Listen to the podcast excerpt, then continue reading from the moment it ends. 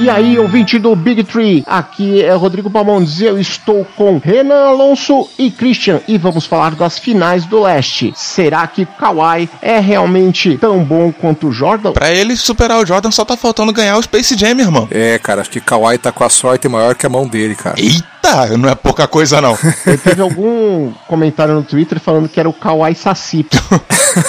Burro vermelho, né? Então combinou bem aí com Toronto. E para quem tá acompanhando, os restaurantes de Toronto prometem que se Kawhi renovar com o Toronto, vai ter comida, café e vinho de graça. Olha só, vê se não compensa você ser um bom jogador na NBA. Pela vida toda, né, cara? Fosse comigo, eles iam ter um prejuízo desgraçado. A gente tinha comentado de que todos os times que tinham a mesma estatística do Milwaukee Bucks haviam sido até então campeões da NBA. E aí no jogo 1, realmente deu essa intenção, porque a gente viu Milwaukee 108 a 100 e jogando água no chope do Kyle Lowry. O jogo começou muito bacana pro Kyle Lowry, né? Que é aquele jogador que tem aquela sombra do cara que se omite, mas nessa primeira partida ele acabou com qualquer dúvida que houvesse em cima dele, fez 30 pontos, só que o Bucks acabou superando. Nesse jogo aí teve ainda a atuação fantástica do meu querido Brook Lopes. Ele fez 29 pontos e 11 rebotes e fez muita diferença pro jogo do Milwaukee nesse dia. O Brook Lopes fez mais bolas de três nesse jogo do que em todo o resto da carreira até então. Isso. No último quarto foi 32 pontos pro Bucks a 17 e o Kawhi Leonard teve aquela performance de MVP com 31 pontos, porém o Kyle Lowry fez 30 também. O Bucks estava com um jogo muito mais coletivo e o Toronto muito concentrado e aí até as, as outras peças, os coadjuvantes do Toronto atuando de uma maneira muito tímida. Verdade. Nessa partida você teve três jogadores do Bucks com um duplo-duplo, o Antetokounmpo, o Lopes e o Chris Middleton. No jogo 2, Milwaukee 125 a 103. Se eu sou o Paul Pierce, eu falava que a série acabou no jogo 2. Eu até já estava comemorando, eu estava torcendo muito pro Bucks, achava que o Bucks tinha condição de parar o Golden State e esse jogo me deixou com ainda mais certeza, porque eles realmente passaram o carro. Nesse ponto, eu vendo a atuação do Toronto, eu fiquei assim, caramba, não é possível que o Toronto vai flopar de novo. E teve um ponto aí, Bamondes, era para ser ainda maior. O Milwaukee tirou o pé no final do jogo para poupar pro jogo 3. O primeiro tempo terminou 64 a 39, né? O que não faltou foi pé. E terminou com o duplo-duplo do Giannis com 30.17 rebotes e o Eliasova que saiu do banco com 17. O Raptors estava tentando, mas chegava num ponto lá e ele dava aquela brochada. Agora a gente vai pra parte em que mudou a série. O jogo 3 terminou em 118 para Toronto, 112 para o Milwaukee. Com duas prorrogações. Esse jogo foi fantástico. Maravilhoso.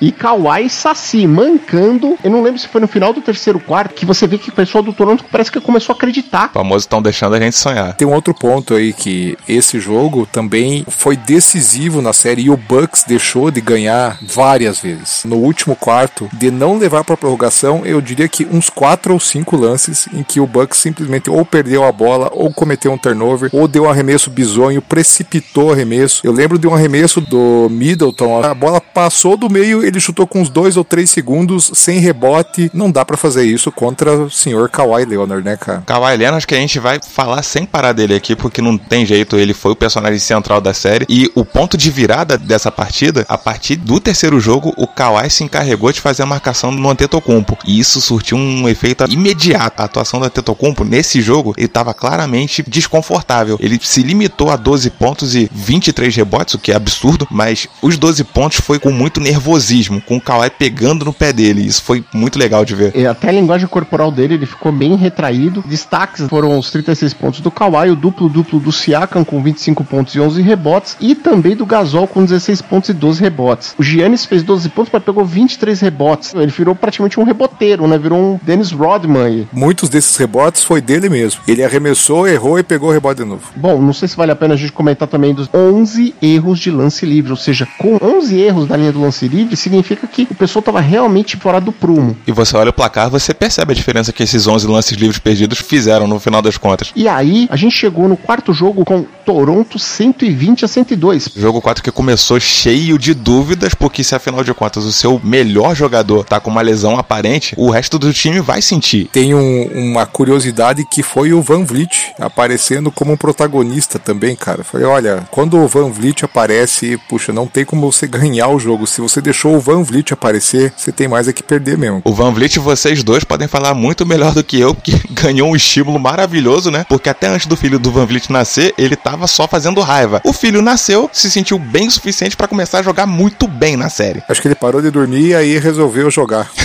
O time abraçou o Kawhi, o Kawhi só fez 19 pontos. Pro Kawhi é pouco. Lowry, Gasol, Ibaka, Paul e Van Fleet fizeram 25, 17, 18 e 13. O time que veio do banco cuidou do jogo. Isso é reflexo daquela estratégia. Então o Kawhi bate para dentro, aí todo mundo começou a fechar. E tem até uma imagem que mostra o time do Toronto todo aberto, o Kawhi tentando infiltrar e o time inteiro do Bucks com o pé dentro do garrafão. Então, aí fica difícil marcar de fora, por isso que ficou fácil bater bola do perímetro, né? O destaque pelo Bucks foram os 30 pontos do Middleton. O Middleton não estava contribuindo em pontuação na série. Ele fazer 30 pontos foi muito fora do normal, porque no geral ele ficou até devendo no final das contas. E aí a gente chega ao quinto jogo, onde a gente voltou ali para Milwaukee, mas não deu pro Bucks. Terminou 99 pro Bucks e 105 pro Raptors. Essa partida foi uma partida de nervos. No final das contas, apesar da série ter zerado, entre aspas, né? Era a responsabilidade do Milwaukee garantir a vitória em casa. E deixou o Toronto crescer no final da partida. Eu vou dar o destaque aqui pro Mark Gasol, que estava muito apagado ao longo desse jogo 5. Eu lembro que até os perfis do Toronto estavam reclamando muito no Twitter e eu conversando com eles, eu falei, cara, uma coisa é o Danny Green zerado. O Danny Green zerado é só o Danny Green zerado. Só que o Mark Gasol zerado, não dá para você ver o quanto ele tá contribuindo na marcação, o quanto a mera presença dele já obriga o Milwaukee a ficar batendo cabeça. No final das contas, foi um rebote do Mark Gasol que deu a pá de cal no caixão do Bucks. Eu achei isso sensacional. Esse jogo ficou ainda mais claro o quanto o Toronto acertou a marcação em cima do Giannis. E aí a diferença que o Giannis tinha do Kawhi é que o Kawhi consegue distribuir a bola quando ele infiltra e todo mundo fecha nele. E o Giannis não estava conseguindo fazer isso. Ele até às vezes distribuía a bola, mas os companheiros dele não tinham confiança para arremessar ou para fazer uma jogada diferente, coisa que o Toronto estava fazendo. Então até quando a gente olha Van Vliet fazendo vários pontos, Kyle Lowry, a gente sabe as limitações que o Lowry tem e começou a jogar muito a partir dessas investidas do Kawhi nas, nas infiltrações. Do lado do Bucks, o Giannis não teve a mesma contrapartida do resto do time dele. E isso pesou muito. Então, se a bola começasse a cair nas jogadas do Giannis, certamente o Toronto ia ter que mexer. Mas como não caiu e eles não tiveram coragem, aí ficou mais fácil de marcar. Tanto não caiu que a gente vê uma surra do Toronto nas bolas de três, né? 18 a 10. E aí é aquela questão do segundo quarto atípico, onde o Bucks só marcou 5 pontos em 8 minutos. E aí a gente falando né, que o aproveitamento do Van Vliet aumentou. E aí chegamos no último e derradeiro jogo. O jogo na cidade que abraçou o seu time. Que época pra estar tá vivo. O jogo do time que nunca tinha chego nas finais. A cidade que ficou vermelha. Renan, quanto terminou essa partida? 100 para Toronto, 94 para Milwaukee. Onde o Kawhi só faltou fazer chover. Cara, posterizou o Giannis, né? A hora que o Kawhi fez aquela enterrada e onde ele posterizou o Giannis, foi o único momento dessa série que eu concordei com o Drake. ali eu falei, meu irmão, o cara é o Robocop na NBA, o cara é um, é um monstro. O que ele fez ali, meu, e com aquela cara de paisagem do mesmo jeito que ele entrou, né? Como ele não tem músculos faciais, ele não sorri nem nesse momento. A entrevista dele pós-jogo falando: caramba, vocês chegaram, vocês são campeões. Ele, Hã? É aquele negócio, tudo que ele é tímido, né, e não demonstra nem, tipo, parece apático, né, ele não demonstra o sentimento que ele tem, mas o que ele jogou foi uma coisa impressionante. E o discurso do Kyle Lowry no final da partida só faltou chorar. Esse jogo aí de 100 a 94, com esses 27 pontos do Kawhi e 17 rebotes, e mais 18 pontos e 17 rebotes pro Siaka, e ainda no final, Lowry com 21 pontos e 11 rebotes, caramba, três duplos duplos. Cara, que coisa absurda para os jogadores do mesmo time, né? Toronto vem muito forte. A coisa principal para mim, eu acho que é a crença. O ânimo da cidade tá assim. Tem tatuador em Toronto fazendo tatuagem do Raptors gratuita. Do que depender do Christian, ele já tá fazendo também. Tô fazendo aí, eu já, já fiz.